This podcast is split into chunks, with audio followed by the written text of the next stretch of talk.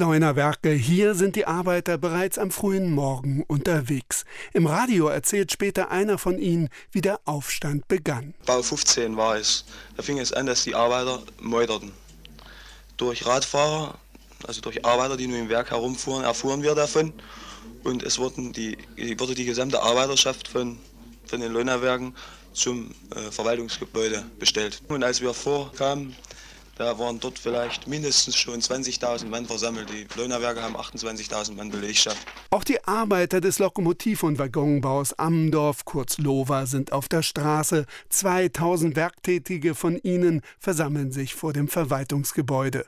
Danach marschieren die Waggonbauer 10 Kilometer in die Innenstadt von Halle. Am späten Vormittag sitzt Herbert Priew als Student in einer Vorlesung in der Uni der Stadt. Vor zehn Jahren schilderte er mir seine Erlebnisse am 17. Juni 1953. Und da wurde dann erzählt, so, da ist was los in der Stadt. Und da bin ich in die Stadt gegangen und da kamen die Arbeiter von der Waggonfabrik Ammendorf schon. Und dann wurde ich erst gefragt, was willst du denn hier und wer bist du? Und da haben wir so einige Worte ausgetauscht und dann kam ein Arbeiter mit einer dicken Lederschürze, haute, mich, haute mir auf die Schulter und sagte, heute nicht Arbeiter und Bauern, heute Arbeiter und Studenten. Dort werden zur selben Zeit der Rat des Bezirkes und die SED-Stadtbezirksleitung von Demonstranten gestürmt. Am Reieleck besetzen vier Studenten das Verkehrspostenhaus, denn hier gibt es eine Lautsprecheranlage. Herbert Priew ist einer von ihnen und wiederholt den Aufruf von damals, den sie über die Lautsprecher des Verkehrspostens viele Male hinausriefen. Deutsche Männer, deutsche Frauen, wir demonstrieren heute Abend um 18 Uhr auf dem Hallmarkt für Frieden, Einheit und Freiheit. Erscheint in Massen, verhaltet euch diszipliniert, denn nur so können wir was erreichen, Einheit macht stark. Wie Herbert Priew informieren immer mehr Einwohner der Stadt andere über die abendliche Versammlung. Meist geschieht dies über Flüsterpropaganda. Die Bürger und ein geheimes Streikkomitee arbeiten damit aktiv gegen die staatlichen Kräfte, die ebenfalls aufrüsten. Für die Hallenser Polizei gibt es einen allgemeinen Schießbefehl. Acht Menschen sterben am Nachmittag. Keiner von ihnen gehörte den staatlichen Organen an. Seit 16 Uhr ist der Ausnahmezustand verhängt. 17 Uhr. Zwei Panzer rollen auf den oberhalb des Hallmarktes gelegenen Marktplatz. Doch die Hallenser lassen sich nicht einschüchtern. Historiker sprechen später von der wohl größten Kundgebung im Juni 1953 in der DDR. Herbert Priew ist mit dabei. Eigentlich hätte er etwas Besseres zu tun. Einen Monat dauert es noch, bis er sein Studium der Agrarwissenschaft abschließen könnte, doch am Abend macht er sich zum Hallmarkt auf. Rückblickend weiß er genau, weshalb hier rund 60.000 Menschen erschienen sind. Die Stimmung in der Halle und auch in der landwirtschaftlichen Fakultät war extrem. Durch die ganzen politischen Vorgaben, insbesondere bei den Landwirten, der Kampf gegen die äh, Großbauern, wie sie sich nannten, und gegen die evangelische Studentengemeinde, die in der landwirtschaftlichen Fakultät sehr stark vertreten war. Also es war Dampf im Kessel. Das Streikkomitee hat die Steintribüne auf der Rückseite der Markt Kirche für die Redner vorgesehen. Dabei wird eine von der SED bereits installierte Lautsprecheranlage einfach von den Aufständischen beschlagnahmt. Offenbar hatte man staatlicherseits damit gerechnet, um 18 Uhr die Lage unter Kontrolle zu haben. Doch das war nicht so. Unten auf dem Hallmarkt steht auch Herbert Priew. Schon um 18 Uhr war der Hallmarkt voll und oben hatten sich auch schon Sprecher gezeigt also wir waren alle gespannt, was jetzt hier gesagt wird. Es sind die Forderungen des Streikkomitees, die hier nochmals verkündet werden. Freie Wahlen, 40 Prozent weniger für Lebensmittel und Rücktritt der Regierung. Für den nächsten Tag wird zum Generalstreik aufgerufen. Während die Demonstranten auf dem Hallmarkt sind, wird auf 1500 Plakaten und mit 10.000 Flugblättern der Ausnahmezustand in Halle bekannt gegeben. Die beiden Panzer stehen weiter bedrohlich auf dem Marktplatz. Herbert Priew erinnert sich. Trotz dieser Panzer endete diese große Kundgebung mit der ersten Strophe des Deutschlandliedes Und rechts und links konnte ich sehen, dass da auch die Tränen rollten. Um 18.45 Uhr zum Ende der Veranstaltung rollen die Panzer auf den abwärts liegenden Heilmarkt und vertreiben die Demonstranten. Herbert Priev wird zu zwei Jahren Haft im sogenannten Roten Ochsen, dem Stasi-Gefängnis in Halle, verurteilt. Ganz anders sind die Erlebnisse von Günter Kröber in der Nachbarstadt Leipzig. Er ist frisch gebackener Anwalt und sitzt seit 10 Uhr im Bezirksgericht in einer Hauptverhandlung.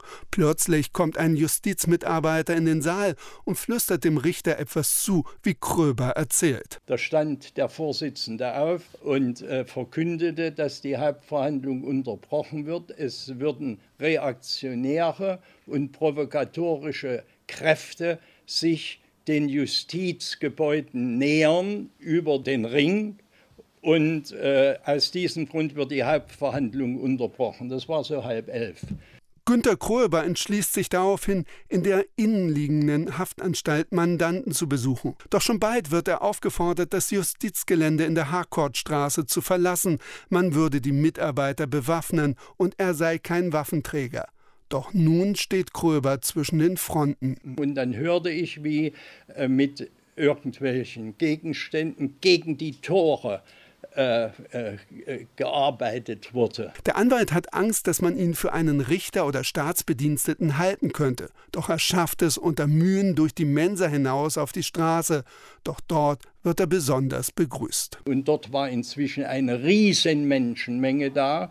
Und äh, äh, es kam ein schattiges Wesen auf mich zu, aber das war nicht etwa etwas Freundliches, sondern es waren Pflastersteine.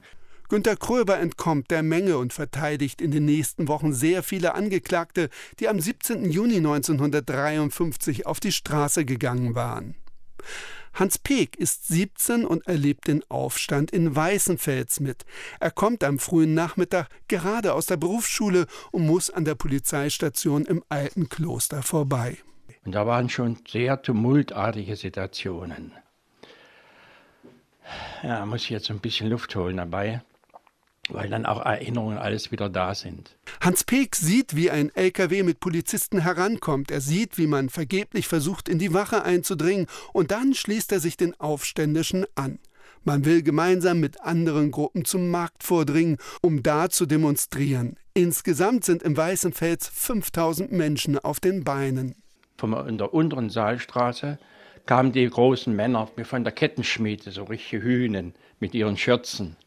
Und das hat uns natürlich beflügelt, auch ein paar Leute dabei zu haben, die etwas körperlich auch darstellten. Weiter geht es Richtung Markt. Und dann kamen wie aus heiterem Himmel auf einmal sowjetische Soldaten uns gegenüber mit aufgepflanzten Bajonetten. Und das hat uns natürlich alle, in, mich besonders, in eine eine, eine Starre erzeugt, die ich heute noch nicht, äh, noch für mich manchmal noch nicht aufgelöst ist. Hans Peek wird die DDR später kurzzeitig verlassen, dann zu seiner Mutter zurückkehren, um verhaftet zu werden. Eineinhalb Jahre Zuchthaus, später dann die endgültige Flucht in den Westen.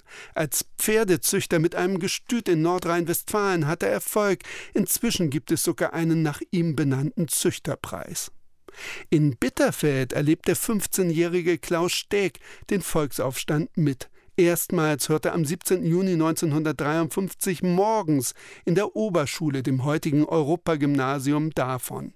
Die Lehrer wollten uns nicht rauslassen natürlich, stellten sich vor die Tür und wir, unsere Schule lag etwas äh, günstig, äh, relativ erdgeschossartig, äh, sodass man aus dem Fenster springen konnte. Doch dieser Lausbubenstreich wird schnell zur Gefahr bin noch, ja, zum ersten Mal in meinem Leben um mein Leben gerannt, damals in den Binnengärten, als wir Schüsse hörten. Jetzt wird es irgendwie ernst. Doch es ist mehr, was den Oberschüler an diesem Tag in Bitterfeld fasziniert. Man sah, wie dann äh, ja, die Gefängnisse aufgemacht wurden und ein nicht vergessen, ein Lastwagen mit Polizisten, der noch kam, um das sichern wollte. Und die Bürger haben dann angefangen, einen Lastwagen zum Umkippen zu bringen, indem sie immer auf der einen Seite gewackelt haben, auf der anderen habe ich das nie gesehen. 30.000 Menschen versammeln sich in Bitterfeld. Einer von ihnen ist auch Klaus Steg. Äh, es gab zwei Hauptredner neben anderen. Das war einmal der Paul Ottmar, der dann auch dafür nachher äh, für zwölf Jahre ins Gefängnis kommen sollte. Elfeinhalb Jahre hat er davon abgesessen.